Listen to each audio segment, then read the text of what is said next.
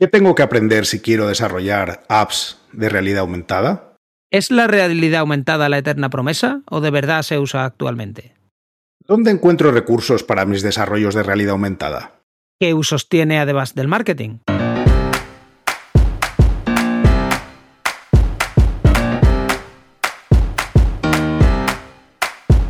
Bienvenidos a Unicode U00D1 el podcast para desarrolladores móviles y no tan móviles patrocinado por Realm MongoDB.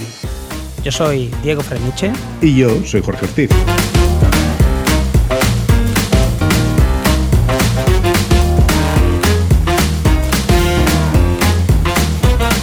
Unicode U00D1. Episodio 13. Realidad aumentada.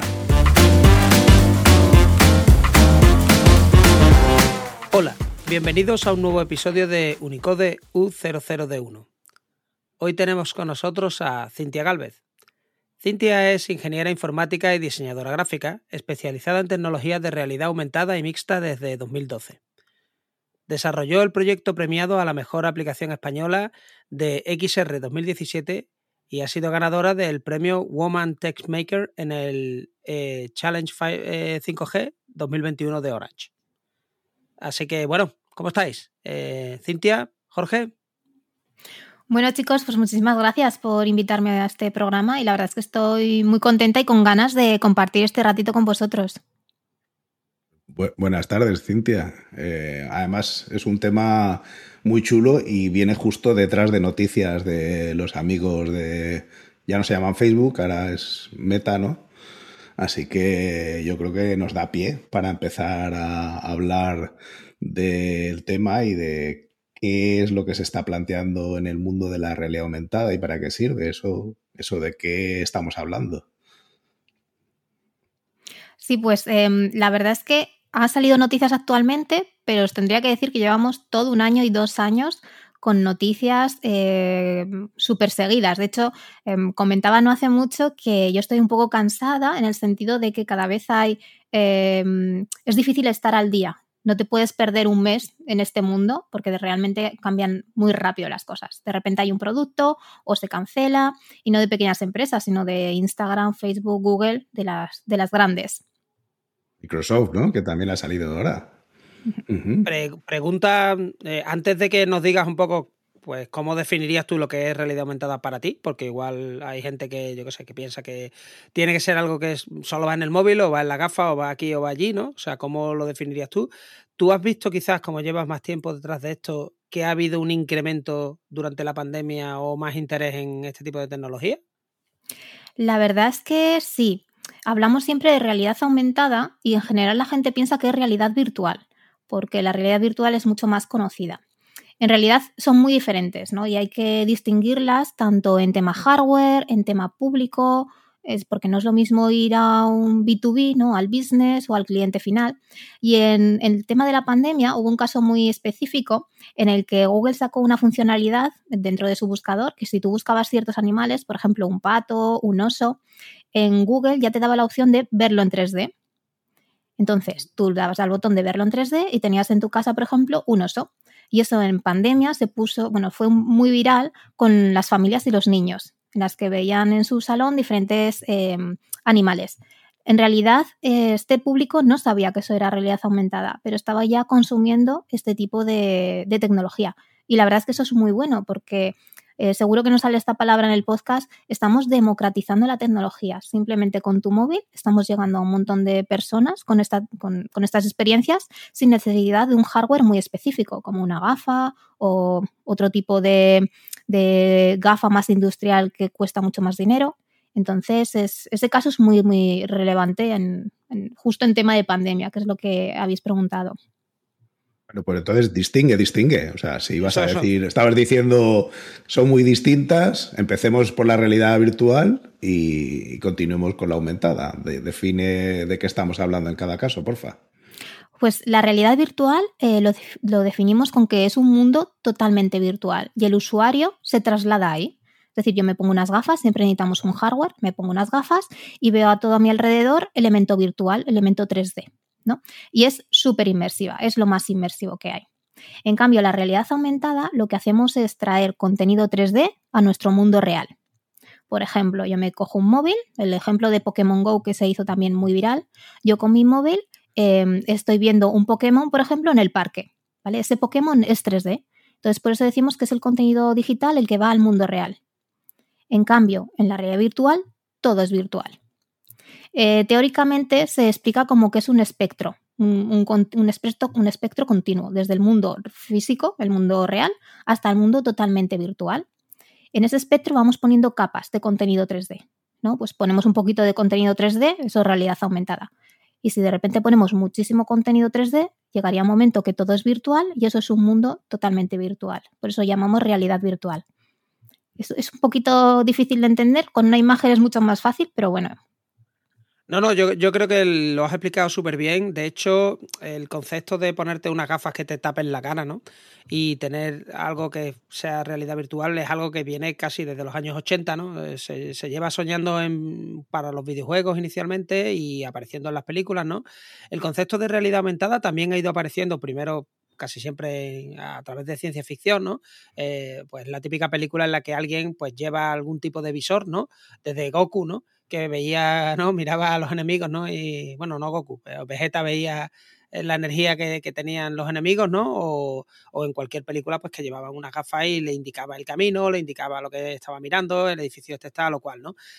Todas estas aplicaciones eh, son hoy día ya una promesa, lo digo porque llevamos de muchos años de esto ya va a llegar y va a ser realmente útil.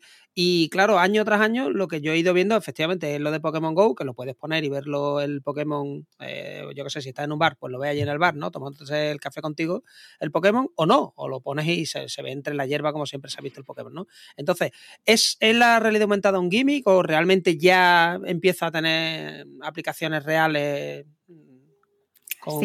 con, cara y ojo. Exacto. Yo entiendo tu pregunta y además a mí cuando me la hacen me río un poco porque es cierto, hay una frase que dice, este año es el de la realidad virtual. Y esa frase la llevamos oyendo 10 años, tranquilamente, ¿no? Como el desktop de Linux, ¿no? Es lo que se dice siempre. Exacto. Entonces, como comentabas antes, el primer dispositivo eh, hardware eh, donde podían ver contenido 3D es de 1967, es decir, hace muchísimo. En el 92 se le puso nombre a lo que es realidad aumentada, es decir, han pasado bastantes años. Yo entiendo la pregunta de, si realmente esto es eh, no fake, pero solo publicidad, la entiendo porque ha habido muchas promociones de vídeos que realmente son editados, ¿no? Eh, se ponen unas gafas y ves cómo va a ver el contenido virtual. Entonces la gente dice, ostras, yo quiero eso, quiero verlo. Eh, pero claro, cuando te ponías antiguamente unas gafas de realidad virtual, decías, ostras, está muy bien la experiencia, pero es que tengo un píxel súper gordo, es que veo todo, le falta resolución, ¿no? Empezaron a, a ver lagunas. Y ha sido el problema de la, de la publicidad y de la comunicación, que han puesto un hype muy alto y entonces cuando el usuario se lo ponía decía, está bien, pero no es lo que me esperaba, porque yo quería el anuncio, ¿no? Yo entiendo que, que, por ahí, pues bueno, eh, puede ser un poquito... Mm, Em, pues eh, la fantasía no se pierde, pero sí que es cierto que la realidad aumentada no es el futuro, sino que es que ya es una actualidad.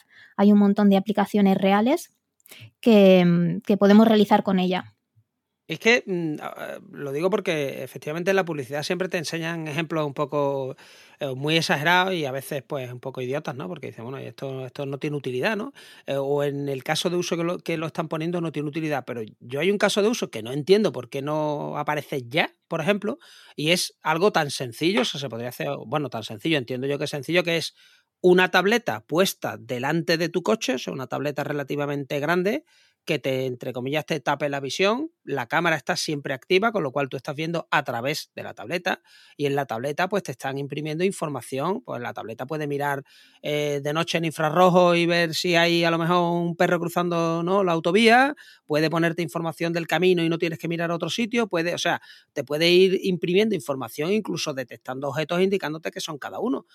O sea, en sitio, lo digo porque, hombre, lo, lo que son eh, helicópteros de combate, aviación militar, pues eso llevan, llevan teniendo.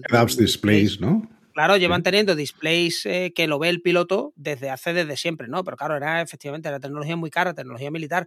Pero hoy día en los coches, por ejemplo, tan difícil es que ya arranquen, ¿no? O, tú crees que es algo cultural o, ¿O por qué no, no llega a esta, por qué no se democratiza el uso de cosas que ya te digo serían realmente útiles, aumentarían la, seguridad porque podría ponerte información directamente mm, eh, información del viaje que tienes o a la distancia que está el coche que va adelante, en fin, cosas que te podría avisar de, oye, no vayas tan rápido porque no, no tienes distancia frenada a esta velocidad. Bueno, pues eh, yo eso no veo esos displays eh, en los coches. ¿Por, qué pensáis? ¿Qué pasa? Sí, pues mira, mi, mi opinión, cuando vas a ferias de antes, cuando alguna, he ido a alguna feria en Estados Unidos en las que era como el Congreso Mundial ¿no? de Realidad Aumentada, veías unos casos de uso muy tontos. En plan, ¿cómo que puede ser que en este año estamos en Silicon Valley y me enseñas cosas tan sencillas, ¿no? Por decirlo así, porque podéis hacer muchísimo más. El tema del coche, em, eh, es cierto que los militares lo usan ya desde hace mucho tiempo y en aviación, pero es un tema más de educación eh, cultural y seguridad.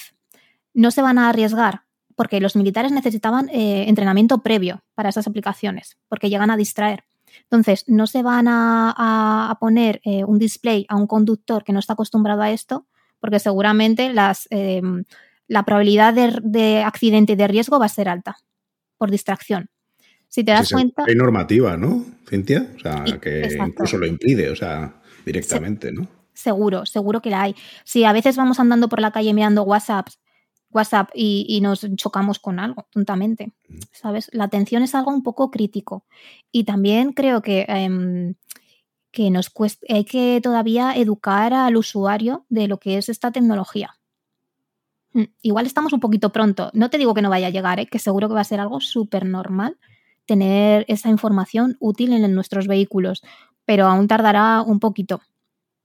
Es que ya te digo, yo, yo para mí mm, estoy poniendo el ejemplo de la tableta para que se vea que realmente con la tecnología que hay hoy día, ¿no? Y simplemente pues mm, poniendo ahí en un dock, ¿no? La tableta delante de tu cara, ¿no? O sea, no delante de tu cara, sino en el parabrisas, pues casi que, ¿no? Casi que ya lo tienes, ¿no? Pero lo que sería una pantalla laminada dentro del propio eh, parabrisas del coche, o sea, dentro de lo que, es la propia estructura del coche, que no se vea y que te imprima cierta información o que simplemente cambie por la noche y te dé una visión nocturna, eh, eso sería aumentar la realidad, porque claro, tú no ves así, pero el coche sí puede ver así por ti. Eh, que tú lo puedes activar y desactivar, pero eso es que mm, sería una mejora de cara, ya te digo, a la conducción nocturna, a detectarte que delante hay un obstáculo, a que hay un, yo qué sé, un coche averiado a 500 metros, porque ahora mismo hay avisos de ese tipo en la carretera, pero son carteles que están en puntos fijos y claro, si, si el problema está cuando ya has pasado el cartel de aviso, pues ya no te vas a poder enterar porque nadie te puede avisar en medio. Sin embargo, esta información se podría transmitir por radio y que llegara a los coches que están en la autovía y, y eso sirviera, sí. Pero si eso que plantea Diego no es posible por legislación, por cultura, por educación que tú decías, ¿Cuáles son los dispositivos que ahora mismo se están planteando para como dispositivos para usar la realidad aumentada? Depende mucho del público al que vayas. A mí me gusta diferenciar que no es lo mismo el B2B y la industria, a industria, bueno, a negocio, que el B2C, ¿no? Eh, al consumidor final. En industria hay un montón de proyectos ya viables que se está utilizando em, y depende del hardware, ¿no? Por ejemplo, tenemos las gafas HoloLens, que es realidad mixta, ¿vale? Que es, es como realidad aumentada en realidad. Em, pero que son unas gafas que valen 3.500 dólares, entonces está, son accesibles no tanto para tenerlas en casa, sino para, para pues bueno, fábricas, eh, mejora de procesos, mejora de eficiencia, y hay un montón ¿eh? de proyectos así y que, que además hay, hay datos en donde se mejora la productividad, la formación de empleados, es decir, para mí ya esa tecnología es muy potente, simplemente por poderlo usar en industria. Y ahí sí que tenemos pues, eh, estos cascos un poquito más, eh, pues, bueno, más sofisticados, que tienen mucha mayor precisión, como pueden ser micro, eh, HoloLens de Microsoft. También está bueno, pues Magic Leap, ¿vale? En un segundo lugar. Durante estos años han salido muchos dispositivos que al final, pues bueno, son empresas que, han caído, que no han sabido evolucionar el producto también se utiliza mucho en temas de arquitectura, de BIM, temas de salud. Por ejemplo, nosotros, mm, cuando eh, me habéis presentado, habéis hablado de un proyecto que ganó el, premio a mejor aplicación. Era una aplicación de HoloLens en el que utilizamos dentro de un quirófano para la extracción de un tumor maligno en el Hospital Gregorio Marañón. Entonces fue una prueba de concepto de si con las gafas un cirujano podía hacer, eh, podía meterlo, ¿no? En una, cómo era la experiencia de utilizarlas en una operación. Y eso fue factible y viable, ¿no? Entonces es otro de los campos donde se puede utilizar. Eso en el B2B. Si en cambio, si en cambio vamos a lo que es el B2C, es decir, al cliente final, donde más se está utilizando o donde hay muchísimos casos es en temas de retail, por ejemplo, en marketing y en educación. Y en este punto sí que podemos hablar más de lo que es mm, utilizar el móvil, una tableta, eh, un iPad, porque son, dispositivos que ya tenemos en casa. Entonces, em, es que depende mucho de la aplicación, del hardware que vas a utilizar, qué experiencia vas a, pues a desarrollar. De hecho, el caso que os he hablado de Google, pero también Apple, tiene una división de, creo que se llama eh, Apple Edu o Edu Apple, en donde tiene un montón de recursos, en donde ya utilizan realmente la realidad aumentada para explicar diferentes conceptos. Entonces, yo para mí, eh, eso ya es un éxito. El siguiente éxito será que sea mm, pues, mm, conocido mm, pues, por muchos más padres, ¿no? O muchos más em, clientes. Eh, yo, eh, pensando sobre temas de educación, o sea, más que educación, training de empleados, ¿no? ¿no? No, educación en el sentido académico, ¿no? De la escuela y tal, sino si tú tienes que aprender a desmontar un camión, ¿no? O tienes que aprender cosas del estilo de, yo qué sé, repasar un avión o incluso la gente que ya está eh, en campo haciendo cosas como, por ejemplo, mantener un parque eólico, ¿no? O, ir a una granja de estas de, de, placas solares. Vale que tú tengas mucha experiencia, pero no pasa nada. Al final llevas una chuleta de lo que tengo que hacer, ¿no? El checklist que tengo que seguir es 1, 2, 3, 4, 5, 6, ¿no? Si tú llegas a un sitio en el que hay un montón de aparatos similares, mm, el llevar un, algún tipo de hardware, sea gafa, sea móvil, sea tableta, que tú lo apuntes hacia los dispositivos que se parecen y te señale, o sea, te recuadres, es este el que tienes que tocar. Y los pasos son el 1, el 2, el 3 y el 4. Pues yo creo que eso va a ayudar mucho y si no, que se lo digan al apagón que tuvo Facebook no hace mucho. Eh, ¿Querías decir algo? no, no vale reírse ahora. No, no. Pero, pero todos esos, esos dispositivos que yo estoy de acuerdo con Diego, que la, la parte de educación, mm, yo como digo, pues yo tengo niñas y una pequeña, otras dos ya son adolescentes o adultas, pero eh, el aprender ciertas cosas que son difíciles de ver normalmente, pondría como ejemplo un volcán, pero como tenemos empacho, pues igual no es el mejor de los ejemplos. Pero cosas que no ves normalmente y que te pueden explicar de forma que pues yo hago un corte eh, y te enseño qué es lo que está pasando por dentro, cosas que en realidad serían muy difíciles, incluso aunque hagas una maqueta tú de lo que quieres demostrar, pues es cierto que hay una ganancia clarísima en lo que puedes explicar. Eh, el problema yo lo veo en dos cosas y ahí me gustaría saber tu opinión. En, cuánto hardware necesitamos para eso. O sea, ¿es realmente factible hacerlo con hardware normal? Y sobre todo, ¿de dónde sacamos la creación de esto? Porque quien lo explica al final no tiene por qué tener el talento, los recursos económicos para generar toda esa parte artística que al final hace que la cosa se vea bien y se entienda. Sí, muy interesante los dos puntos. Mira, por empezar, el tema del training que habéis comentado y la forma training de empleados, por decirlo así. Ahí podríamos estar hablando de, por un lado, formación eh, en simulación con realidad virtual, porque lo que hacemos es hacer una simulación previa. Imagínate, antes de ir a un laboratorio, que un laboratorio es un espacio físico, que igual hay que ir por turnos, o es un laboratorio físico que hay que alquilarlo y es caro, pues hago una formación previa virtual y así ya voy preparado y puedo el recurso utilizarlo de una forma más eficiente. ¿no? Eso se está utilizando un montón. Y en ese caso podríamos usar una realidad virtual y además con un hardware más o menos accesible, como puede ser unas Oculus, eh, eh, Oculus Quest 2, que están en torno a unos 150 euros o algo así, menos de 400. No hace falta tener un hardware súper, súper eh, caro.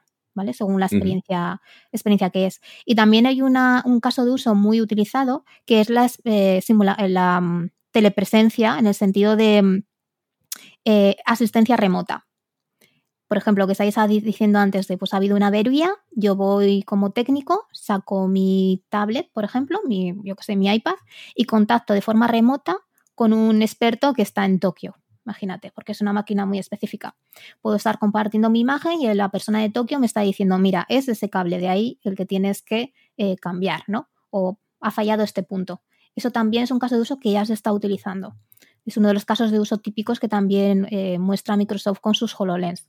Entonces, pues bueno, son cosas súper útiles que además, bueno, ya están, ya están en, mercado. Y referente a eh, tema de educación, es cierto que decimos, vale, tenemos la experiencia, pero ¿dónde sacamos los recursos? En realidad aumentada hay una gran, gran componente 3D. Tú puedes tener una programación, pero si el 3D eh, no es atractivo o le falta un puntito de, pues, de experiencia de usuario, experiencia de interacción, el usuario lo pierdes porque dice, todo es muy feo o funciona un poco, un poco mal o y ya sabemos que los usuarios somos muy críticos, ¿eh? en unos segundos lo perdemos. Entonces, sí que es cierto, no hay que ser un experto en 3D, pero sí que es cierto que necesitamos mm, contenido en 3D. Por ejemplo, yo soy, bueno, a mí me gusta decir que yo compro contenido en 3D. Es decir, si necesitas, pues es que hay artistas, ¿no? Que se dedican a esto. Si necesitas unos recursos de un sistema solar, porque es lo que voy a explicar, pues bueno, el educador obviamente o el profesor no va a tener conocimientos 3D o incluso el desarrollador. Entonces sí que hay, hay bancos de, este tipo de recursos y bueno, hay muchos que son gratuitos y los puedes descargar y utilizar. Luego, por ejemplo, en tema de educación sí que hay plataformas que están enfocadas para profesorado, de forma que pueden hacer su experiencia más o menos de forma sencilla y también ya tienen recursos utilizados. Hay una comunidad que crea recursos y ellos ya lo pueden utilizar. Porque es cierto ¿eh? que es una de las quejas que nos dicen los profesores de, oh, vale, pero ¿dónde saco los recursos? ¿no? Porque si encima los tengo que hacer yo, pues eh, necesitamos ayuda por esa parte. Yo creo que es un poquito, no tema pendiente, pero se está trabajando en eso para que este tipo de usuarios puedan crear sus experiencias sin ser realmente técnicos. Simplemente, pues bueno, bueno, no simplemente, sino en realidad son educadores, ¿no? Y la tecnología siempre tiene que ser una herramienta de apoyo. Claro, es que igual alguien tiene la idea, ¿no? Imagínate, oye, pues me voy a hacer una enciclopedia 3D, mm, ¿no? De modelos de coches antiguos, ¿no? Modelos de coches clásicos, ¿no? Y ahora pues los quiero ver también con realidad aumentada, pues los quiero ver en la calle a tamaño real, ¿no? Comparado, claro, con la calle, cómo se vería, ¿no? Eh, eso está muy bonito, pero claro, si soy yo el programador, prepárate a ver eh, cuatro polígonos y tres triángulos, porque va a ser horroroso. El modelo 3D puede ser, puede ser precioso, ¿no? Entonces, claro, una limitación gorda cuando te hablan de, realidad aumentada es, ¿y de dónde? Claro, de dónde están estos bancos, o sea, dónde se sacan estas cosas. Así que cualquier cosa que puedas mm, proporcionarnos para poner en la referencia será bienvenida. Sí, sí, que cuestan, porque estamos hablando de, al final, yo me imagino que por lo que acabas de decir, no, no vamos, podía suponer que existieran, pero la verdad es que no tenía ninguna constancia antes. Eh, me imagino que funciona igual que cuando tú buscas una canción para un podcast, como hicimos nosotros, o cuando buscas algún tipo de diseño para tus páginas web. Pues al final buscas por etiquetas y buscas el tipo de cosas y el que más ajusta, si es que lo hay, pues es el que compras. ¿Qué precio, de, qué precios estamos hablando ahí? ¿Qué rango de precios eh, cuesta algo de 3D para que la gente, si quiere probar cosas de estas y contar algo, se haga una idea de cuánto estamos hablando? Sí, pues podemos dejar alguna referencia luego en la descripción del podcast si queréis, porque bueno, existen muchas, ¿no? Desde eh, Sketchfab hasta Unity, que es un, software, un software que se utiliza, que es un motor de videojuegos, tiene su propia store. Entonces son precios bastante asequibles, como comentabais. Es como buscar una fotografía, un vídeo, un recurso más, ¿no? Pues podemos estar hablando desde 5 dólares hasta, no sé, lo que quiera poner el desarrollador, pero 20 dólares, 25, hay cosas que son pura maravilla y son bastante asequibles, además que lo puedes reutilizar en muchos diseños. Y hay muchísimo... ¿Y eso estamos hablando estático o, dinámico? Porque aquí hay cosas que entiendo que no solo estás comprando el modelo 3D, sino que además tiene una cierta animación en esto que decíamos del volcán, pues puedo querer cortarlo, o sea, ¿eso está ahí en, eso que te venden o cómo va? Hay diseños que sí que llevan animaciones y hay otros que no. Entonces tú tienes que ver en las características pues qué fichero me dan, si me lo exportan solo en OBJ, en FBX, si lleva animación, si no. Eso depende ya de cada recurso. Y hay recursos gratuitos que son una auténtica pasada. ¿Sabes? Que hay gente, es contribución. Esto que me interesa mucho, cierro el curso de Blender. Lo primero, no necesito ¿no? Eh, pegarme 100.000 horas aprendiendo Blender, que jamás voy a ser capaz de dominarlo. Eh, pero los assets, por ejemplo, de Unity servirían para una aplicación que tú hagas para Android o iOS. O sea, tú puedes coger, porque tienen el mismo formato, es la pregunta. O sea, son formatos OBJ así de eh, cosas en 3D que tú puedes coger ese fichero y tirarlo en una aplicación iOS o Android y funcionan.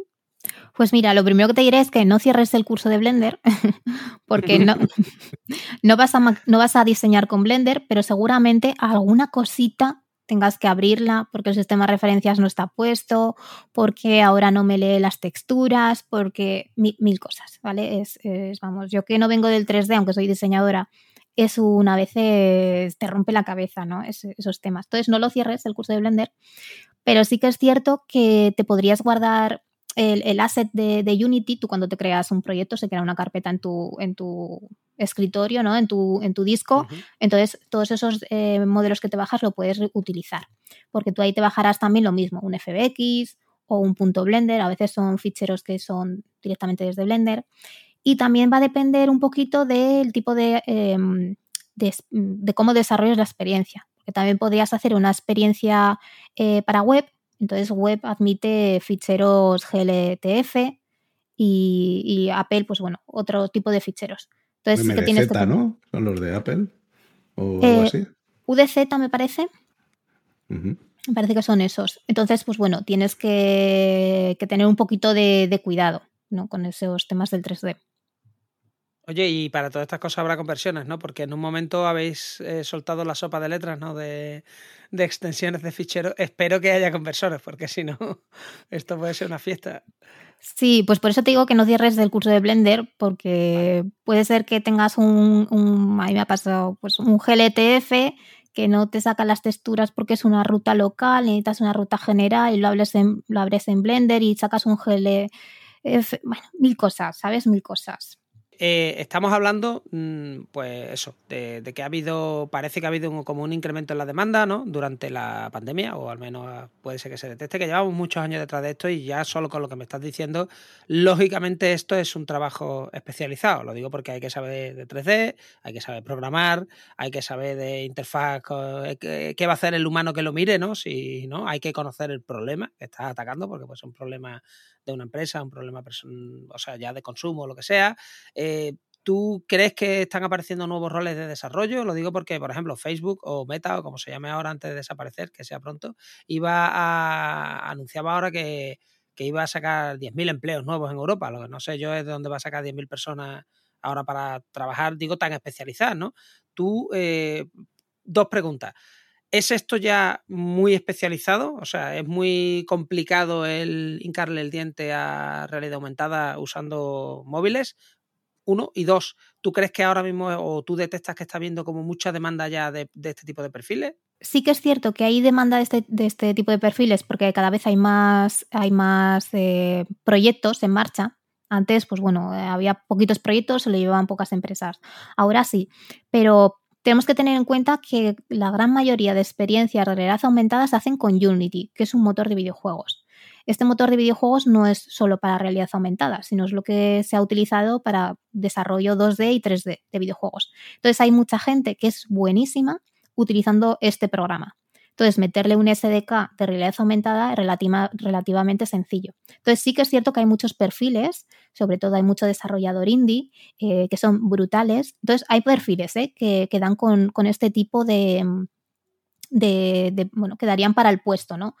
10.000 empleos nuevos en Europa, pues para construir el metaverso, pues bueno, a ver, supongo que no serán todos desarrolladores, ¿no? Porque yo antes lo has comentado, para mí la clave del éxito es tener un desarrollador, un diseñador 3D, un diseñador de interacción, porque sabemos cómo interactuar con un móvil, pero no con unas gafas, son nuevos paradigmas, y luego alguien que piense en el modelo de negocio que haga mm, ganar dinerito con todo esto, que es importante.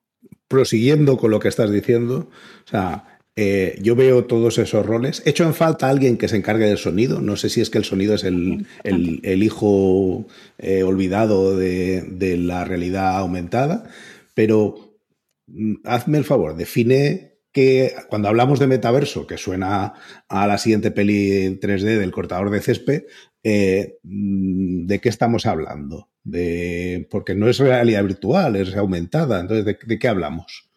Mira, eh, lo que comentas del audio es totalmente cierto.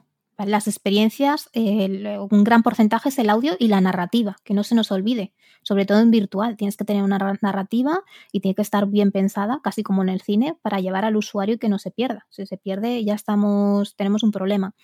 El metaverso es complejo ¿eh? de definir. De hecho, para mí la palabra metaverso era ya viejuna, porque eh, pues bueno, en realidad ahora se ha puesto de moda, ¿no? Por los medios de comunicación, el metaverso no es un invento de Facebook para nada, hay que tenerlo claro. Para mí el metaverso es em, duplicar el mundo, bueno, pues el mundo real en un mundo totalmente virtual. Second Life, ¿no? Cuando hablábamos de Second Life en su época, hace porrón de años. Por lo menos yo Ojo, ojo, una cosa que me gustaría dejar claro, Second Life sigue existiendo. Entré no hace mucho y mi avatar sigue por ahí volando todavía en algún sitio. En la isla esa de entrada, no sé dónde, ¿no? que tenías como el tutorial, yo creo que sigue por ahí todavía volando. O sea que eso todavía está ahí, ¿eh? Y oye, y no, y entran todavía millones de personas a eso todos los días, que es que deja de salir en las noticias y te crees ya que ha desaparecido el producto de tecnología no sé qué, y no, no, sigue habiendo ahí usuarios que son irreductibles, o sea, que esto es increíble, perdón. Sí, sí, pero a mí me gusta definirlo ¿eh? como un Second Life, pero totalmente virtual, donde vamos a tener una identidad eh, virtual.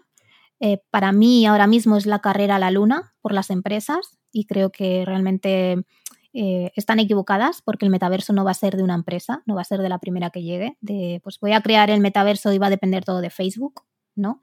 Estamos otra vez en la construcción de la web. El metaverso para mí será web o no será y será abierto a todo el mundo y no mm, construido por una empresa que se llama Meta o por Facebook o por Microsoft o por Google.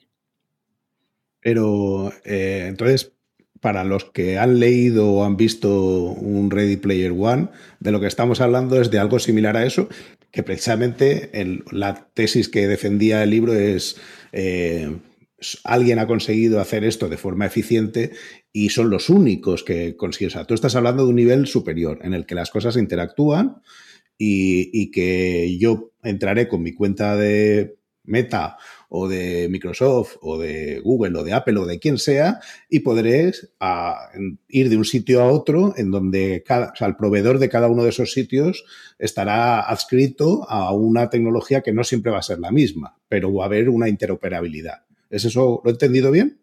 Sí, al menos, a ver, es mi punto de vista, ¿eh? Hay muchísimo debate, muchísima ética, moral, muchísima, bueno, conjetura, ¿no? Todavía, porque es lo que se está creando, se está, bueno, pues eh, realmente lo estamos creando ahora.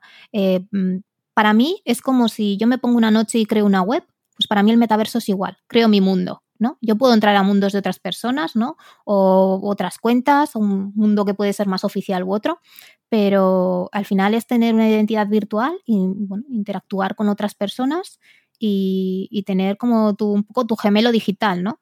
Por decirlo así. Y, ese gemelo digital cuando entre, porque mm, yo hay cosas en donde a lo mejor porque mm, sea un tema generacional, ¿no? Pero no le veo la ventaja a tener una presencia eh, virtual física como tal frente a interactuar con una terminal. Supongo que es lo mismo que me pasaba cuando tocaba la terminal y eh, la gente decía, pero si es que las ventanas molan mucho más. Ya, bueno, para según qué cosas van más rápido escribiendo los comandos. ¿Cuáles son otras ventajas que yo no veo ahora mismo y que esa interactuación física o pseudofísica mm, aportan para que ese metaverso mm, sea más atractivo que la web que, con la que lo estás comparando? para mí, el, metaverso o tu identidad virtual eh, no tiene que ser igual que la real. ¿no? Es como, no sé si tenéis cuenta en otras redes sociales, Instagram o en Twitter. Yo creo que según la red social que tienes, tienes una forma de actuar u otra. ¿No? Pues en LinkedIn somos todos un poquito más profesionales, hay gente que usa Facebook de una forma más personal. Entonces, eh, el metaverso tú vas a tener una identidad que tú puedes construirla como quieras. Te puedes llamar con tu nombre o no. Puede ser más alto, más bajo, puede ser un, no sé, un orco si quisieras, ¿no? Al final creo que define también nuestra forma de, actuar y que puede ser para bien y para mal, ¿no? Es como no jugar un videojuego, pero cuando juegas un videojuego Em, puedes tener una apariencia u otra. Lo hablaba con un amigo. Me gustaría saber cuánta gente eh, entra en, virtual y se hace su avatar igual que él o totalmente diferente. O te cambias de sexo o, ¿sabes? Será... eh, a mí me encanta el análisis de datos, ¿no? Porque revela mucho. Sería, estaría muy, muy bien encontrar eh, qué hace la gente, ¿no? Cuando se crea una identidad virtual. ¿Y cuántos troles hay? Lo digo porque en Second Life todo el mundo era fantástico. Yo me creé un avatar que era bajo, gordo, calvo, en fin. Eh, pero esto es una tendencia que yo sigo en, otras redes sociales, ¿no? Oye, una pregunta. A mí me da un poco de, bueno, será miedo, será reparo, a, que todo esto del metaverso, o cuando lleves gafas, o cuando uses realidad aumentada, yo qué sé, dentro del coche y tal, se convierta, o sea, que al final la educación no lo use eh, training para empleados no se use, para operaciones a distancia no se use y que al final quien lo use de verdad sea para ponernos anuncios en la cara eh, estilo They Live, ¿no? Como en la película, ¿no? Que, que, o sea, que básicamente, pues, porque claro, para los anunciantes sería baratísimo y un sueño que todo el mundo llevara puesto unas gafas, aunque fueran unas gafas graduadas que pudieras eh, ponerte ahí mensajes los que ellos quieran, de manera que no tengan que gastarse el dinero en cambiar, yo que sé, cartelería, en cambiar ¿no? rótulos luminosos, historias. No, no, directamente te lo pongo delante de la retina, ¿no? Entonces, yo creo que hay veces que uno tiene una tecnología por delante, le ves unas aplicaciones maravillosas y acaba teniendo las peores aplicaciones posibles. Y para mí las peores aplicaciones es que solo sea publicidad. Yo entiendo que una de las aplicaciones es que tenga publicidad, ¿no?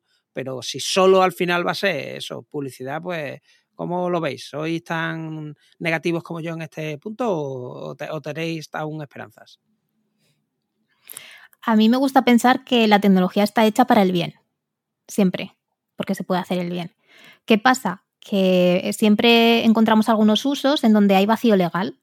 Entonces se empieza a utilizar y hasta que alguien llega, pone una demanda y eso hay que revisarlo.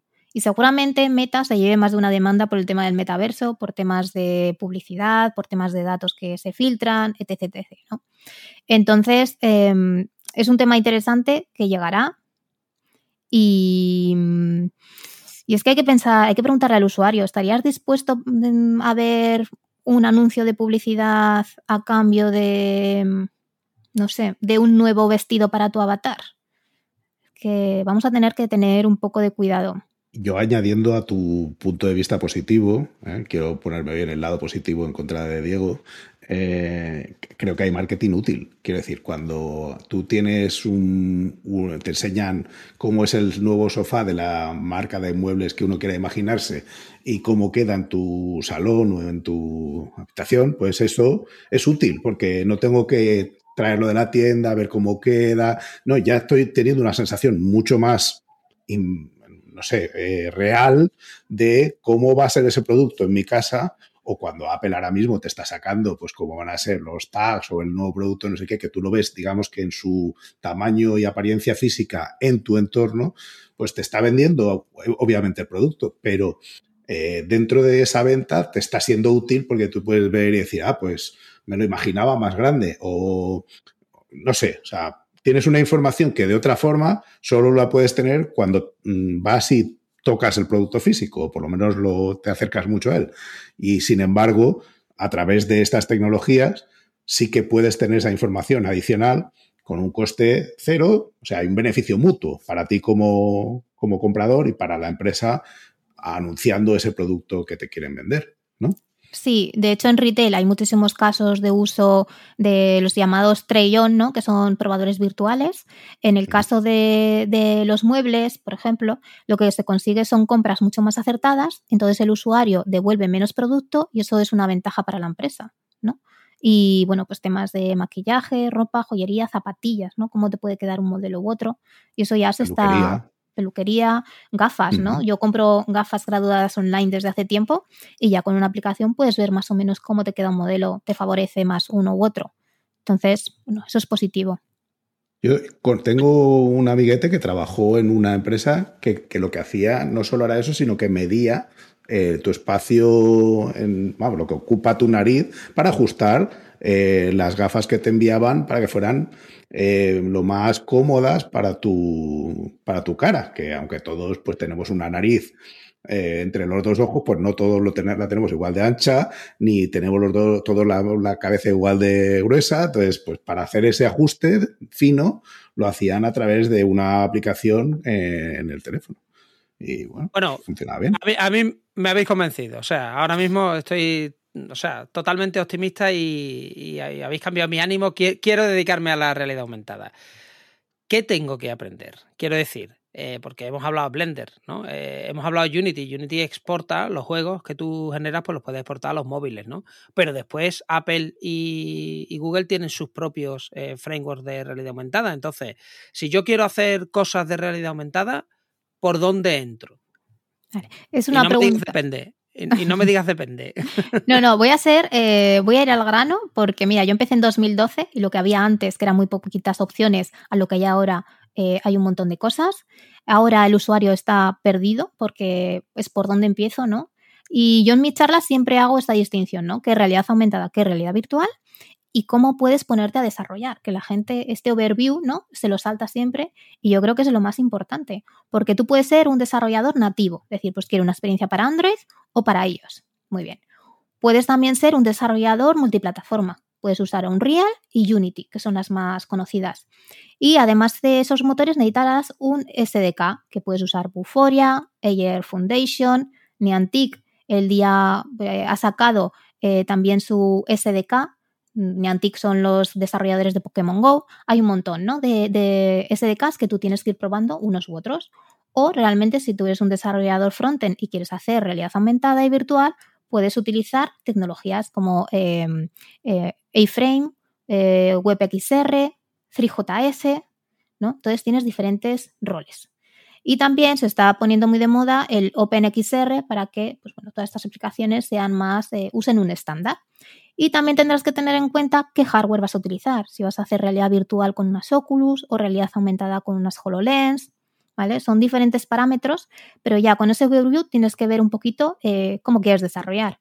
O si quieres ser creador de contenido realidad aumentada, te puedes ir a Snapchat o a, Instagram ¿no? con Spark AR y hacer filtros de realidad aumentada. Entonces también es un, es un rol mixto, diseñador 3D, pero también desarrollador porque podrías usar JavaScript. Y ya con todo ese puzzle, tú ya elige por dónde quieres ir. Pues muy bien, sí, sí. Muchas gracias. Ahora, ahora ya puedes dejar el, Blender por esta tarde y aprender el resto de cosas que, como ha dicho Cintia, eh, son tres casi. O sea, en diez minutos te lo has aprendido esto. Que has puesto una lista que yo todavía estoy impresionado. No sé si nos va a dar tiempo esta tarde a aprenderlo. Pero porque tú quieres aprenderlo todo, Jorge. Lo que ella ha explicado perfectamente es depende de a qué dispositivo vayas a hacer y con qué tecnología. Claro. No, no, si lo ha, lo ha hecho muy bien. ¿A dónde vas? Y estos son los posibles caminos. Y yo creo que está muy bien, pero aún así, para quien no está en ese rollo, todavía suena intimidatorio, porque hay un montón de cosas que tienes que hacer para poder llegar a, un producto básico final. O sea, para poder hacer una demo, o sea, eh, cosas de, equipos de uno hay pocos, ¿verdad? pues, corrígeme. Hay pocos, porque tienes que tener un perfil multidisciplinar. Yo empecé con mi proyecto emprendedor en 2012, donde utilizaba realidad aumentada para el desarrollo cognitivo de niños y fue una locura, porque yo desarrollaba, diseñaba, vendía, hacía pitch, te vuelves loco, ¿no? Tienes unas skills súper buenas, pero al final dices, toco todos los palos, ¿no? Pero no soy súper, súper especialista en, un campo. Entonces yo creo el truco, el truco ahora mismo es, porque a mí también me abruma, ¿eh? Y estoy en el mercado, el truco es especializarte, te tienes que especializar. Pues muy bien. Solo yo creo que una pregunta más antes de cerrar. Futuro, ¿dónde vamos? Bueno, para mí, eh, lo hemos hablado antes, ¿no? Para mí es democratizar el uso de la tecnología y que el móvil sea un, elemento para, ver estas experiencias de realidad aumentada, para llegar totalmente al consumidor final. Eh, de una forma transparente, sin que parezca que es algo muy geek o muy especializado, ¿no? Porque la realidad virtual sí que se nota que es muy pues, para gente que le gusta jugar, tener experiencias inmersivas con sus gafas en casa, pues la realidad aumentada al revés, es que llegue a todo el mundo, ¿no? A padres y que no se den cuenta de que eso sea realidad aumentada y utilizarla todos los días. Eso como un futuro muy, muy cercano, casi actual, ¿no? Y para mí el futuro más lejano, yo veo una realidad aumentada sin hardware, fíjate, sin necesidad de gafas, que sean todo proyecciones, eh, proyecciones específicas para cada usuario. Sí, incluso lo gráfico que yo vaya por la calle y en una lona a mí me salga una publicidad o no sé, o un tweet que me acaba de llegar y a ti en la misma lona te salga tu contenido. Todo eso sin, hardware. Totalmente. Ya. No te quiero recordar cómo iba la película, pero no iba muy fina aquello. Eso estaba más en la línea de lo de Diego de antes, pero. Sí, pondremos un enlace para los que no hayan visto Day Live que, la vean, que bueno, eh, es un, se ha convertido en un clásico, ¿no? Después de, después de los años. Es bastante interesante. Pues muchas gracias, Cintia. Yo de verdad que he alucinado con alguna de las cosas, sin realidad aumentada en este caso, solo de oírla. Eh, y, espero que para los demás también haya sido muy útil. Bueno, chicos, yo por mí os doy las gracias totalmente porque he disfrutado un montón de este ratito de café, ¿no? Con vosotros hablando un poco del futuro. No, para, para mí, eh, bueno, muy importante porque he aprendido varias cosas. Lo primero, bueno, pues eso, que se puede usar Unity ¿no? para estas cosas, que no, no es necesario ponerte si, si no quieres aprender el framework de este o del otro, y que, bueno, que se puede usar en la web se puede usar en muchos sitios que yo es que no tenía ni idea de que, se, de que esto ya existía. O sea que, que eso, estamos muy atrás ya en el tiempo, nos hemos quedado en Daily, por desgracia. Pues muchas gracias, eh, Cintia, muchas gracias, Jorge, y nada, nos vemos en el siguiente. Hasta luego. Gracias por escucharnos. Si te ha gustado y quieres que podamos crear nuevos episodios, te pedimos que nos ayudes a difundir este podcast.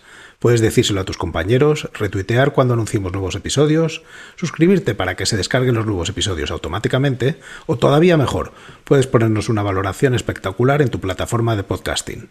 Si tienes sugerencias sobre cómo podemos hacerlo mejor o propuestas de invitados o contenidos, ponlo en un tuit incluyéndonos a Diego, arroba de Freniche, o a Jorge J.D. Ortiz. Te recomendamos atender a los meetups de Realm. Tienes el enlace en la descripción. Y si tienes dudas sobre Realm o MongoDB, puedes participar en los foros. Si podemos aportar algo a tu comunidad, estaríamos encantados de atender a vuestros eventos, podcasts, conferencias o meetups. Por último, queremos recomendarte nuestro podcast hermano en inglés, The MongoDB Podcast, presentado por Michael Lynn, y en el que se entrevista a desarrolladores, emprendedores y empresas lo tienes disponible en las principales plataformas de podcasting. Esto es todo por este episodio de Unicode U00D1. Hasta la semana que viene.